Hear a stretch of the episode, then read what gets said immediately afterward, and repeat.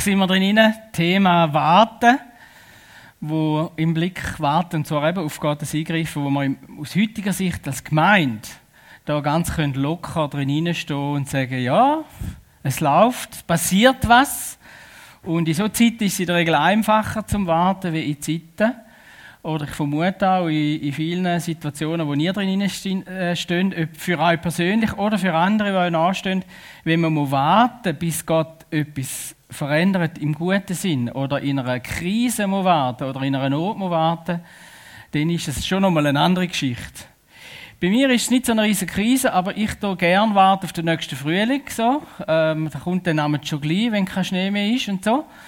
Und äh, von dort her ist auch die Sommerzeit eigentlich cool. Aber äh, die Nacht ist nicht so cool gewesen. Ich glaube, ihr habt jetzt ein bisschen den schönen Teil erlebt, äh, weil er ja so spät, ihr habt ja alle Welt Zeit gehabt, um euch umzustellen, nehme ich jetzt mal an. Auf alle Fälle, äh, ich stand normalerweise um die 5 Uhr auf und habe, als ich ins Bett gegangen bin, gedacht, oh, jetzt ist es aber ein bisschen spät geworden. Zum Glück habe ich gleich noch ein paar Stunden. Und dann habe ich gemerkt, dass ja noch die Sommerzeit nochmal abgezogen wird und nicht dazu. So. Auf jeden Fall, mit Kaffee arbeite ich da, auch im zweiten Gottesdienst. Ich bin ein bisschen müde, aber, aber eigentlich gleich fit. Genau. Also mit dem Warten ist gar nicht immer so einfach. Ähm, und in der einen, wie, wie es Daniela gesagt hat, fällt es ein bisschen ring und der andere schwerer. Ich bin in England und den Engländern fällt das, glaube ich, recht ring, habe ich das Gefühl. Also mindestens beim Posten. Die können ja in einer riesigen Geduld in der Schlange stehen und die Ruhe kann man nur stören, wenn man vorne niedrängelt als Schweizer oder so. Aber sonst könnt ihr mega warten. So eine kleine Umfrage am Morgen. Wer ist eher so ein bisschen der, wo äh, ruhig ist und kann warten und nicht so schnell in den Stress kommt. Wer ist so ja? Also müsst nicht, ist freiwillig.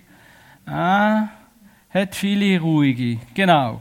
Also ich gehöre eher ein weniger dazu. Ich bin der, der gern irgendwo die Ziele erreichen, wenn ein Problem ist, sollte man das lösen und so, und möglichst gestern wie heute.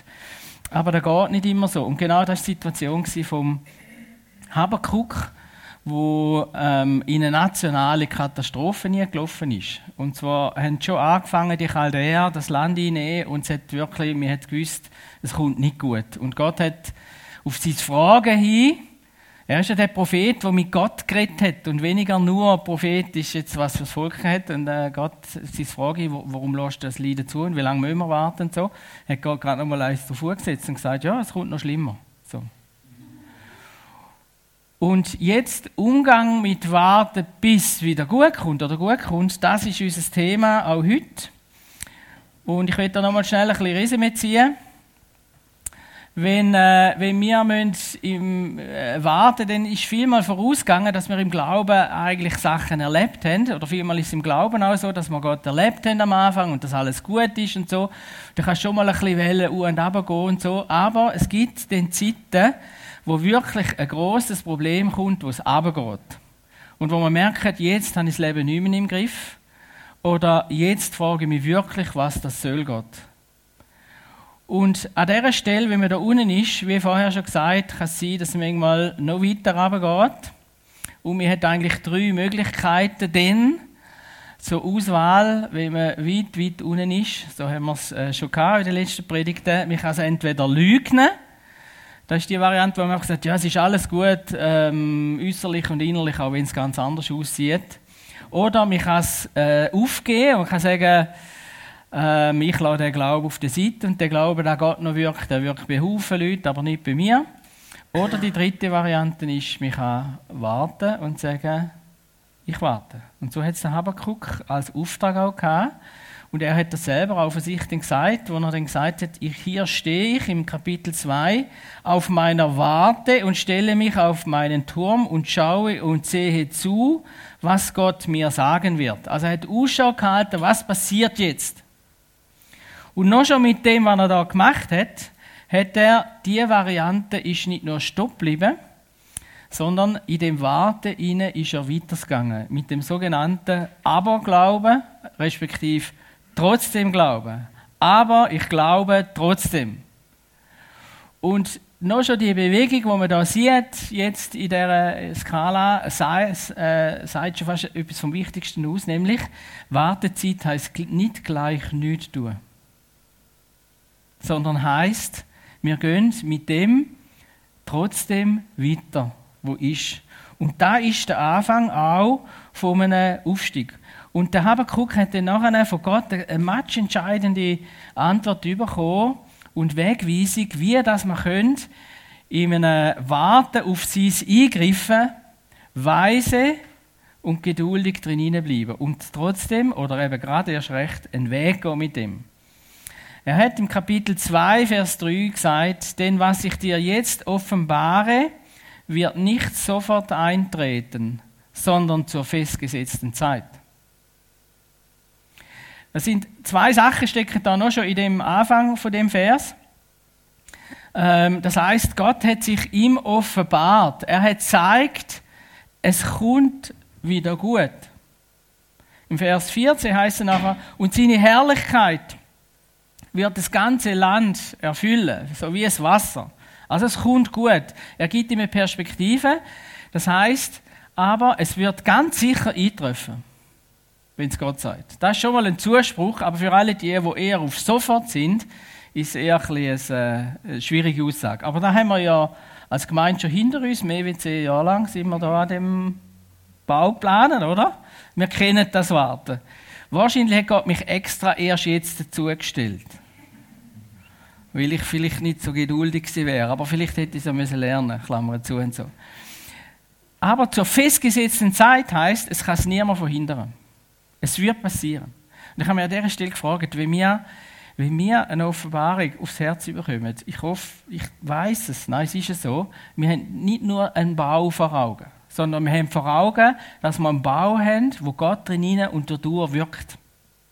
Dass er handelt, dass er gegenwärtig ist, dass Menschen zum Glauben kommen, dass, dass geistlich etwas passiert. So, das haben wir vor Augen. Und wenn wir das so vor Augen haben, dann dürfen wir darauf festheben, dass er uns sagt, da war auf Gottes Herz und in seinem Zielgedanke in ihnen ist, das ist festgesetzt. Kann niemand verhindern. Und das ist mal ein riesiger Zuspruch. Und er setzt äh, Gott setzt denn da eigentlich für den Habakkuk und das Volk noch eins drauf an. Dann heißt aber es wird sich ganz bestimmt erfüllen, sagt er nochmal. Darauf kannst du dich verlassen. Das ist ein ganz wichtiger Hinweis, noch schon in dem hinein. Was, was eigentlich mal ablaufen im Wartezeit drin, oder? Es wird sich ganz bestimmt erfüllen, darauf kannst du dich verlassen. Warte geduldig, selbst, selbst wenn es noch eine Weile dauert. Dies ist, was du schreiben sollst. Nur der wird leben, der Gottes Willen tut und ihm vertraut. Auch da wieder. Ihm warten inne, Gottes Willen tun und vertrauen. Gleichzeitig. Wer aber hochmütig und unaufrichtig ist, verfehlt sein Ziel. Wer sich auf seine Reichtümer verlässt, betrügt sich selbst. Wie sollen wir die Wartezeit ausfüllen. Ich habe mir dann über, äh, das war natürlich mein Hauptgedanke für die Predigt heute, okay, was müssen wir alles machen, um die Wartezeit gut auszufüllen, bis Gott endlich dann eingreift. Und dann habe ich den Eindruck gehabt, dass Gott mir sagt, es gibt aber noch etwas vorher. Bevor wir überlegen, was müssen wir alles machen oder nicht machen oder so in dieser Wartezeit. Und zwar so der Gedanke, äh, ist mir allmählich aufgekommen und dem wird ich jetzt eben auch Raum geben als allererstes, nämlich, dass wir als Christen, wir als Glaubende, wir, wo Jesus in unserem Leben haben, für uns ist eigentlich kein Problem zu warten. Eigentlich ist es für Glaubende kein Problem zu warten. Eigentlich gar kein Problem. Muss ich gar nicht drüber reden. Sicher schon. Es ist eine Herausforderung trotzdem, aber es ist im Grunde noch kein Problem. Und, und als ich dem nachstudiert habe und auch der Habakkuk auf dahin gelesen habe, habe ich gemerkt, warum ist es eigentlich kein Problem für uns. Und da hilft uns, wenn wir uns über dem nachdenken, nämlich echte Liebe zum Beispiel. Echte Liebe, die kann warten. Die wartet. Echte Liebe wartet. Ein Beispiel, ich habe schon mal erzählt, dass ich meine Frau auf, ähm, auf dem Kischonaberg in Basel kennengelernt habe. Es sind 150 Studenten, wo sie frisch angefangen. Ich war Student, sie war leitende Angestellte. Ich habe sie von weitem gesehen und ich habe gewusst, ich habe den Eindruck gehabt, das könnte meine Frau werden. Und nach zwei Gesprächen ungefähr so mit ihr, habe ich sie dann gefragt, ob sie will meine Frau werden. ja, Ich musste. Sieben Monate und zehn oder zwölf, ich bin nicht mehr ganz sicher, das dauert mir bis heute noch, ich muss da irgendwo herausfinden. Aber ich habe sieben Monate und zwölf Tage müssen warten, bis sie Ja gesagt hat. Ich weiß nicht warum. Aber ich hätte noch länger gewartet. Ich hätte noch länger gewartet, weil ich habe, ich habe geliebt, oder? Vielleicht ein anderes, noch ein besseres Beispiel. Äh, man stellt sich vor, ein kleines Baby ist heillos krank. Ich habe schon von einem Baby gehört, wo so krank war und eine Therapie und Medikamente braucht haben, wobei sie Millionen von Franken. Wo wäre dein Deckel von dem, was du parat wärst, zahlen oder Geld irgendwo her zu suchen, um, um dem Kind die richtigen Medikamente äh, zu bringen? Ja, mehr wie 2000. Ah, bei 10.000. Ich muss sagen, ich würde keinen Deckel setzen. Ich würde alles dran setzen, um alles Geld äh, zu finden, äh, das ich irgendwie kann. Und in so einem Moment würde ich nicht studieren, ob ich auf der Straße nachher lebe oder nicht. Vielleicht gibt es noch ein, ein einfaches Beispiel, ist da, wenn es gibt so im ersten Jahr bei Babys gibt so das Brielen, ich weiß es eben nicht mehr, wie es heißt. Ähm, irgendwie, es ist auf jeden Fall, wenn sie essen, haben sie den Krämpf und den brillen sie ein paar Stunden lang, oder? Und das ist dann nach jedem Essen und so. Wo wäre der Deckel von der Liebe? Also zweimal am Tag eine Stunde oder zwei umtragen. Ich kenne Eltern, die haben müssen, ein Jahr lang. Ähm, zweimal am Tag ist genug, oder? Und dann beim dritten Mal stellen wir sie in Ecke oder ins Zimmer. Schon schön bettet und so. Äh, aus Liebe machen wir keinen Deckel. Und jetzt der nächste Schritt, wenn man sich überlegt, also wenn man, wenn man diese Liebe hat, wo, zu Gott und auch seine zu uns, dann macht es eigentlich nichts aus, auch im Leiden hinein zu warten oder in, in hoffnungslosen Sachen vielleicht sogar zu warten. Dann muss ich sagen, eigentlich noch, das tönt schon nach einem Saukrampf. Und alles, was mit Glauben und Krampf ist, wehrt sich alles in mir hinein. Das kann nicht sein. Und es kann auch nicht sein, weil Gott sagt in Römer 5, Vers 5, die Liebe von Gott ist in dein Herz eingegossen. Und das gibt dir Hoffnung und Zuversicht. Das heißt, wir müssen das nicht produzieren. Die Liebe zu Gott und auch nicht, dass wir nicht irgendwie spüren, sondern er leitet sie durch den Heiligen Geist in uns ein. Wir müssen es nur zulassen, dass er in uns einziehen kann. Total. Aber wir müssen es nicht produzieren. Also, Liebe, darum eigentlich. Das Zweite, warum fällt das Warten auch in schwierigen Situationen Christen nicht schwer? Weil Christen erstens um die Realität von Gott wissen, erlebt, und zweitens aber, weil sie Macht von ihm kennen und Kraft. Ich habe mir so vorgestellt beim Spatenstich. Ich weiß nicht, wer da war und so, ob ihr das noch Fragen habt. Auf jeden Fall, beim Foto bin ich bei der Schaufel dort gestanden und habe nur eine Hand an der Schaufel gehabt. Und mehr wie jemand hat mir gesagt, aber so buddelst du denn kein Loch aus. Ist eine Zeitung noch gekommen, oder? Aber ich habe für mich gedacht, auch ihr anderen würden das Loch nicht buddeln mit der Schaufel. Mindestens nicht da unten. Niemand würde es buddeln. Weil wir rechnen mit etwas anderem. Wir rechnen mit einem Bagger. Und ich liebe den kleinen Moment, weil ich, ich habe schon lange davon geträumt, Gottes Größe darzustellen. Mit äh, Maschinen so, oder? Und das ist jetzt eine von diesen Maschinen, die nicht bei uns geschafft hat, aber das ist eine von denen, wo, wo äh, mögliche Backer sind. Und, und ich liebe es. Ich liebe die grossen Backer. Da jetzt nochmal einen. Ähm, ich glaube, sie war bei dem, ich bin dann ein bisschen nachlesen, die machen und so. Die hat, hat, ich habe es nicht herausgefunden, aber der hat mehrere Diesel- und Strommotoren, die der bewegt. Das ist ein riesiger Teil, oder? Riesig. Aber ist nicht das Größte. Übrigens, auch die Tragete ist nicht das Größte.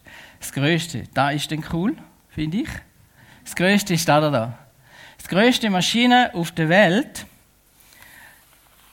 muss ich ganz schnell nachlesen, hat 14.200 Tonnen. Muss ich mal vorstellen, wenn der dir über den Fuß fährt. 14.200 Tonnen hat er. Der ist 96 Meter hoch, 225 Meter lang und er fördert Bruchkohle. Er ist nur mit Strom ähm, äh, wird er, äh, betrieben. also Starkstrom und so. Und in der Beschreibung von dem Teil ist gestanden, ähm, was sagen, ist schwierig zu transportieren. da denkst du, ja super, ist doch cool, oder? Also wenn man sich jetzt vorstellt, oder, unseren Gott, wir, wir haben einen Gott auf der Seite, der größer ist als die größte Maschine. Er hat die ganze Welt erschaffen. Das Universum ist wegen ihm zusammengehebt. Er hat alle Menschen gemacht, dich und mich und so. Und die Macht, die da hinten dran steht, die ja real ist, eigentlich müssen wir keine Not und Krise fürchten. Und noch das Dritte, ähm, ich muss Zeit nutzen, darum muss ich leider die lässige Maschine verloren. Das Dritte ist noch, wir wissen, dass Gott in seiner Güte gute Ziele hat, die definitiv werden eintreffen. Christen wissen das. Gott hat gute Ziele mit unserem Leben und er hat gute Ziele mit unserer Gemeinde und auch mit dieser Welt. Das wissen wir und an dem sollen und dürfen wir festheben. Und darum haben Christen eigentlich kein Problem mit Wartezeit. Ihr merkt, eigentlich ist eines meiner Lieblingswörter gerade heute Morgen und auch sonst. Die Herausforderung ist natürlich, dass das eben nicht, vielmal eben leider nicht so automatisch läuft. Dass wir eine Gelassenheit haben oder gefühlsmäßig ruhig sind. Weil, und da muss man zu Recht sagen, die Herausforderung, wo wir manchmal drin stehen, gerade wenn es um Leiden geht, oder um Beziehungen geht, oder um Krankheiten geht, wo es Leben bedroht, oder wenn es um existenzielle Sachen geht, oder auch die Zukunft zum Beispiel von unseren Kindern geht, oder was immer, das sind Sachen, die nimmt man nicht auf die leichte Schulter. Und trotzdem ist es gut und ist eigentlich der entscheidende Punkt, dass wir beim Warten aufs Gottes Eingreifen das vor Augen haben. Er, hat, er lebt so stark in uns hinein, dass wir keine Angst mehr haben. Und an dem heben wir fest. Und da bin ich schon mittendrin, ähm, in dem hinein, in der Frage die Frage ist, wie verbringen wir die Wartezeit? Also die eine Frage ist, sind wir parat zum Warten und, und trotzdem Glauben zu leben? Das ist ein Entscheid auch. Und die andere Frage ist, und jetzt, wie verbringen wir die Wartezeit? Was machen wir in dieser Wartezeit? Weil die Wartezeit, und das ist der erste Punkt, die hat Gegner. Die hat Finden. Es gibt ganz viele Sachen, wo uns das Warten äh, will, als positive Warten und trotzdem Glauben will verhindern. Und da gibt es ganz äh, ähm, fast alltägliche Sachen, wie zum Beispiel Sorgen und Ängste. Da kann das Warten und das Vertrauen auf Gottes Eingreifen so verhindern, dass wir anfangen, selber Lösungen zu suchen. Das ist so ein bisschen wie das Fast-Food-Teil, oder? Wenn Gott uns wir sagen, wir sollen gut, gut äh, und gesund essen und uns ernähren, dann wird der heutige Mensch, der postmoderne Mensch, irgendwann kribbelig, weil es gibt so viel Fast-Food und es ist noch keinem gut. Und ich bin zwar gleich überzeugt, vieles ist auch gesund. Wir sehen es meistens nicht so. Aber es, aber es gibt ganz, ganz viele Sachen, wo es Warten auf Gottes Eingreifen will verhindern. Und das Allergrößte ist am Schluss wahrscheinlich noch, wir machen es irgendwann selber. Wenn wir selber in die Hand nehmen. Jetzt wenn wir halt die Schaufel führen und anfangen zu schaufeln. Wenn wir vor zehn Jahren anfangen zu schaufeln, hätten wir wahrscheinlich Rechtsloch hergebracht. Ich glaube, das ist eines der ganz großen Probleme und, und wir dürfen es nicht beschönigen. Es ist auch nicht ganz so einfach herauszufinden, wo müssen wir selber und wo müssen wir warten. Aber ich bin überzeugt davon, dass Gott uns das zeigt.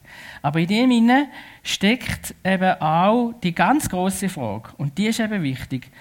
Eben, was ist jetzt Gottes Wille und was ist nicht? Was ist jetzt ein Segen oder was uns zum Fluch? Und da gibt es die ich meine, das ist eine recht bekannte, eine ältere Geschichte vom Holzfäller. Ich weiß nicht, ob ihr die kennt. Die würde ich schnell erzählen, wo das eben ganz deutlich macht, das Warten. Ähm, das Wichtigste ist, was, was will eigentlich Gott? Es war ein armer Holzfäller, der hatte ein Ross und einen Sohn. Und die Leute vom Dorf sind immer wieder vorbeigekommen und gesagt, verkauf doch endlich mal die Ross, dann wirst du genug Geld haben, nicht mehr arm sein. Wir haben den Eindruck, dass in dir fast ein, bisschen ein Fluch liegt, weil du das nicht kannst machen. Eines Tages ist sie Ross fortgerannt oder gestohlen worden, wir weiß es nicht. Und das Dorf ist gekommen und hat gesagt, siehst jetzt, jetzt liegt ein Fluch auf dir, dir geht es nicht gut, weil dein Ross fort ist. Und der, der Holzfäller hat gesagt, ich weiß nicht, was, ob das ein Segen oder Fluch ist. Ich weiß nur, dass das Ross fort ist. Das Ross ist wieder gekommen mit wilden Ross und äh, mit ganz viel wilden Ross in der, der, der, der wie sagt man, ähm, in das Kege, oder? Und er hat ganz viel Ross gehabt. Dann ist es Dorf gekommen und hat gesagt, wow, du bist ein gesegneter Mann, wir sehen es jetzt. Du hast ja ganz viel Ross geschenkt bekommen. Und er sagt, ich weiß nicht, ob das Segen oder Fluch ist.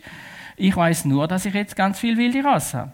Der Sohn hat probiert, die Ross äh, zu bereiten und zu zähmen. Er geht oben runter, bricht sich den Fuß. Das Volk kommt und sagt, du bist eher unter dem Fluch, weil die Rösser tun nicht gut, weil dein Sohn hat das Bein gebrochen und so weiter. Und der Holzfäller sagt, ich weiß nicht, was Segen oder Fluch ist. Ich weiß bloß, dass mein Sohn den Fuß gebrochen hat. Es braucht einen Krieg. Alle müssen in den Krieg. Nur sein Sohn nicht, weil er den Fuß gebrochen hat. Und das Dorf ist gekommen und hat gesagt, du bist gesegnet, weil dein Sohn nicht muss. Äh, so. Und der Holzfäller sagt, ich weiß nicht, was Segen oder Fluch ist. Ich weiß nur, dass mein Sohn jetzt gar nicht im Krieg ist. Und die Geschichte ging wahrscheinlich noch endlos weiter. Die große Frage ist jetzt aus unserer Sicht: Gott, was willst du mir und uns zum Segen setzen? Was ist dein Plan? Das ist wichtig. Nicht mein Plan, nicht meine Vorstellung, das ist jetzt ein Fluch oder das ist ein Segen. Sondern was willst du? Und das ist das Ziel. Das ist äh, eine Wartezeit verbringen mit dem, dass wir äh, und das tun, was Gott uns aufträgt und das sie lösen, was Gott uns nicht aufträgt. Das ist der eine Punkt im Sachen ähm, die Wartezeit verbringen. Das Zweite, wenn wir die Wartezeit verbringen ist die, das, dass wir ähm, hilfreich nach hinten schauen. Es ist manchmal schon schon zermürbend, wenn man so in einer Wartezeit ist. Und dann sieht man ja noch, wie andere Leute Wunder erleben. Mir hat mal jemand gesagt, schaut doch, dass ja kein Gotteserlebnis mehr kommt im Gottesdienst, weil das macht mich immer depressiv, weil ich Gott nicht so erlebe. Oder jemand anderes hat mir auch schon mal gesagt, erzähl nicht immer so viel Zeug, wie du mit Gott erlebst. Eben, das macht depressiv, respektive nur Pastoren können Wunder erleben und so weiter. Aber wenn wir ganz ehrlich sind und mal herstehen und reden schauen, glaube ich, jeder von uns findet Sachen, wo wir merken, da hat Gott mich beschenkt. Da hat Gott etwas Gutes geführt. Da hat Gott mich verändert. Und das hilft, in einer Wartezeit hinein nach Fürse nachher zu schauen. Und das ist eben dann auch das andere, dass wir in einer Wartezeit nach Führen schauen lernen. Dass wir lernen, das Ziel nie aus dem Auge zu verlieren. Und das eben nicht nur im Blick auf ein neues Haus haben, sondern eben im Blick darauf, wir haben ein Haus, wo Gott wirkt und wo Gott drin lebt. Und die Vision vor Augen haben, was Gott alles machen will, auch mit meinem Leben. Ein Beispiel dazu äh, von einer Schwimmerin, Florence Catwick, 1952. Ist äh, eine amerikanische Langstreckenschwimmerin bekannt für die Olympiade und Zeug und Sachen. Und sie hat einmal zum zum Training hat sie 34 Kilometer fahren, äh, schwimmen fahren, schwimmen von einer Insel auf die kalifornische Strand. Und sie ist, sie ist 13 Stunden lang, 15 Stunden lang äh, geschwommen und nachher ist ein Nebel gekommen. Und wo der Nebel kam, ist, ist es anfangen zäher geworden für sie. Sie hat gesagt, sie will aufhören. Ein Beiboot, die Mutter hat sie immer der Mutter es ist nicht mehr so weit, schwimm doch noch gar und so. Aber sie hat aufgegeben und hat nachher dann entdeckt, dass der Strand 800 Meter weiter vorne wäre, oder? Nach 15 Stunden, oder? Aufgehen, kurz am Ziel. Sie hat dann das nochmal gemacht, ein paar Wochen später, und hat ähm, den Langstreckenrekord, wo äh, von einem Mann gehalten worden ist vorher, der Langstreckenrekord, sie hat es geschafft in 13 Stunden und 47 Minuten, also 40 Stunden, also noch schneller und so. Und sie ist aber wieder daneben gekommen. Und dann ist sie interviewt worden und gefragt, wieso hast du denn das erste Mal aufgegeben, das zweite Mal nicht? Und dann hat sie gesagt, ich habe das zweite Mal in, mir inne ein Ziel gesehen. Und das erste Mal habe ich es nicht gesehen. Und das ist der große Unterschied. Ich glaube, das ist match entscheidend, dass wir durchheben, im Warten auf Gottes Eingreifen und auch nachher erleben, dass Gott tatsächlich handelt, dass wir das Ziel sehen vor Augen. Und dazu müssen wir nochmal eine Predigt halten, wo man darüber redet, was heißt denn eigentlich äh, das Ziel, ähm, was ist denn eigentlich mein Ziel und wie entdeckt man auch meine persönliche Berufung, aber auch für uns als Gemeinde. Was will Gott ganz konkret? Das ist ein entscheidender Punkt. Es gibt noch andere Sachen, wie zum Beispiel das Gebet, wo ich glaube, wenn da, da gerade Krisenzeiten wird eigentlich Gott uns ganz, ganz nah an sein Herz ziehen. Und ich habe das schon so viel Mal erlebt und ich habe es selber erlebt, wenn ich das fast gebraucht habe hinten dass äh, eine Krise mich wieder ganz nah an Gott hergeführt hat. Und mein Gebet war immer, und ich meinte das jetzt auch zu erleben, dass ich in guten und in schlechten Tagen mit ihm mega eng verbunden bin und nicht bloß mit meiner Frau. Zum Schluss noch, also das ist apropos Wartezeit ausbringen. Zum Schluss möchte ich noch, einfach noch uns allen weh mitgeben. Und das ist wie nochmal ein zusätzlicher Punkt, wo Gott im Habakkuk auch mitgegeben hat. Wartezeit ist keine tote Zeit. Wartezeit ist nicht eine unnütze Zeit. Und vor allem Wartezeit ist keine verlorene Zeit. Sondern die Wartezeit ist zum einen für uns da, dass wir gestärkt werden in unserem Glauben. Und, und die Wartezeit kann unseren Glauben stärken. Ich denke an Josef, der von den Brüdern verkauft worden ist. Und wenn wir ganz ehrlich heranschauen, dann merkt man, er ist nicht nur Gottes Auserwählter gewesen, sondern er ist in seiner Auserwähltheit ein saumässig stolz und arrogant. Und Jahrzehnte später, also er musste Gefängnis durchhalten, immer mal wieder Gefängnis, wo er halb raus war, und sagt Jahre später, irgendwann am Ende von seinem Leben, äh, nein, noch nicht ganz am Ende, aber nach vielen, vielen Jahren, ist er der Pharao gewesen, oder die rechte Hand vom Pharao, und ist da drin sogar nicht nur ein, ein weiser Regent gewesen, sondern er ist auch sehr barmherzig gewesen, wo die, die, die Brüder vergeben hat und so weiter. Gott hat eine riesige Geschichte gemacht mit sich. Da gäbe es noch viele Geschichten. Der Mose ist auch so einer, oder? Wo er mit 80 hat er ja sein Volk rausgeführt aus Ägypten. Und, und, es steht geschrieben von ihm, dass er ja als junger Mann ein, ein relativ jähzorniger war, wenn es nicht so gelaufen ist, oder? Er hat dann gerade einen umgebracht und will das Volk sofort rausführen und so. Ähm, und, als, und dann steht aber geschrieben, im Alter mit 80 hat er ja dann die Berufung nachher erlebt. Steht nachher geschrieben, er war der demütigste Mensch auf Erden, oder? Das heißt, Wartezeiten können etwas machen mit uns. Wenn wir es dann zulassen, will wir weiterhin auf Gott setzen. Und das Zweite ist, die Wartezeit, warum sie eben keine verlorene Zeit ist, ist die, wir können auch in der Wartezeit unsere Berufung leben. Wir sollen um mühen sogar. Aber wir können es auch. Es geht nicht darum, dass wir warten, ja, dann, wenn ich den einmal habe. Ich habe auch noch gewisse Träume, privat. Und ich habe gehofft, dass sich alle erfüllen, wenn ich auf die Buch zügle. Äh, nicht ganz alle erfüllt, aber viele so. Aber ähm, ich kann ja trotzdem meine Berufung Vollgas leben, bis dann Gott in gewissen Gebieten handelt und wirkt. Also es soll auch etwas passieren. Übrigens, nach der Wartezeit, da kann ich jetzt hier noch sagen, ähm, nach der Wartezeit kommt die nächste Herausforderung. Oder? Wenn, wir Ziele wenn wir Päckchen auspackt haben an Weihnachten, die Herausforderung an Kind ist dann ein Jahr lang mit diesen Spielsachen zu spielen. Oder? Und meistens ist es zweiten Jahr noch langweilig, oder? Wenn wir einen Einbau haben, dann haben wir, können wir, ist Weihnachten, oder? Da können wir uns mega freuen und wirklich freuen. Und mega cool. Wir werden uns, ich hoffe, mit Festen freuen, ein paar Jahre lang. So.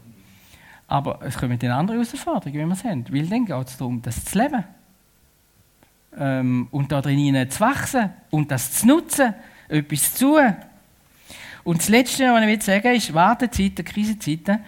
Mir ist bewusst worden, ähm, als ich ein junger Pastor war, habe ich gewusst, ich muss noch warten, bis ich alt und weise bin. Nur schon vom Alter her, oder?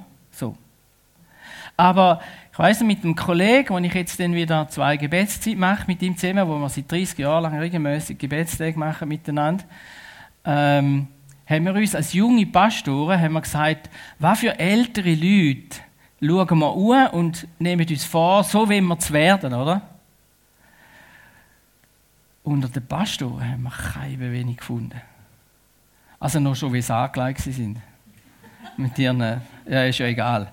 Aber, aber irgendwo in selber Zeit, weiß ich noch, sind wir zusammengesessen und haben gesagt, was wir später mal sind, entscheidet man heute.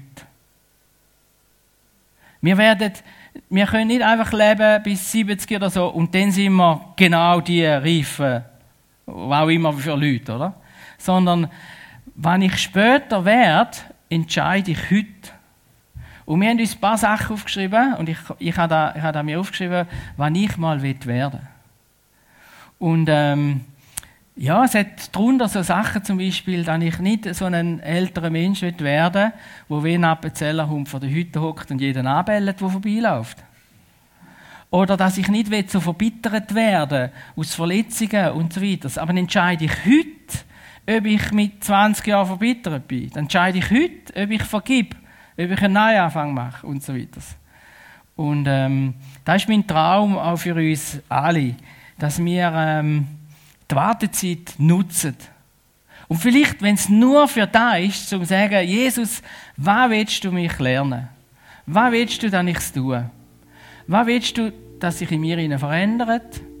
Und was kann ich trotzdem noch tun, auch wenn der groß, ganz große Backer noch nicht schaufelt, nach meinem äh, Gefühl?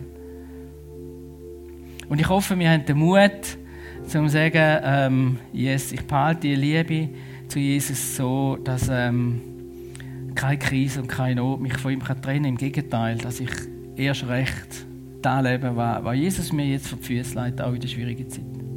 Ich möchte jetzt gerade beten für uns und auch für euch. Und wenn ihr Sachen habt, wo, wo ihr gerade merkt, ja, da, das ist wirklich etwas, was ich mir von ganzem Herzen wünsche, dass Gott eingreift.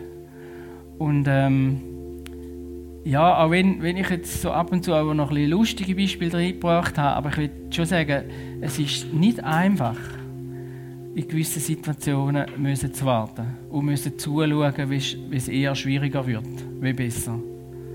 Und es ist auch nicht einfach, zum in aller Fröhlichkeit zu sagen, ähm, ich liebe Gott trotzdem und es kommt alles gut und so. Das ist nicht immer einfach. Aber wir können wirklich Jesus das herlegen, bewusst. Ich will auch beten, auch heute dafür, dass er auch die Zeit verkürzt und ähm, dass er uns hilft, einfach in dem hineinzustehen. Ich bete. Vater im Himmel, ich danke dir von ganzem Herzen, dass du Jesus geschickt hast, um Neues zu schaffen, Neues zu machen, um zu verändern, um ins Gute zu führen. Dein Ziel ist, dass Krankheiten weichen dass Gottlosigkeit zu Gottesbegegnung führen Dein Ziel ist, dass der Himmel auf die Erde kommt. Dein Ziel ist das Gute. Da heben wir dran fest. Aber du siehst, Herr, es gibt Sachen in unserem Leben, wo wir ganz dringend uns wünschen, dass du eingreifst. Für uns selber oder auch für andere, die uns nachstehen. Und Herr, du siehst jetzt alles, was, was wir da im, im Gottesdienstsaal dir herlegen. Und ich will dich jetzt bitten, nimm du das Ganze in deine Hände. Und zeig du jedem von uns, dass es bei dir deponiert ist. Und ich bitte dich, dass du Zeit verkürzt. Herr, erhöre du unser Gebet. Und wir wünschen es uns schnell. Und ich danke dir, dass du uns so gern hast, dass du das Beste machst. Und ich glaube, dass du vieles auch wirst verkürzen. Und Herr, wenn uns die Liebe fehlt zu dir, dann bitte ich, dass du durch deinen Heiligen Geist ganz neu jetzt in uns hineinkommst. Und du kannst das so beten und dann auch annehmen. Jesus, komm du jetzt ganz neu in mein Herz und in mein Denken hinein. Fühl du mich mit Liebe zu dir und lass mich deine Liebe spüren. Und schenk mir eine Sicht und eine Perspektive, was du willst Gutes und Neues tun. Danke, dass du uns hilfst da drin. Amen.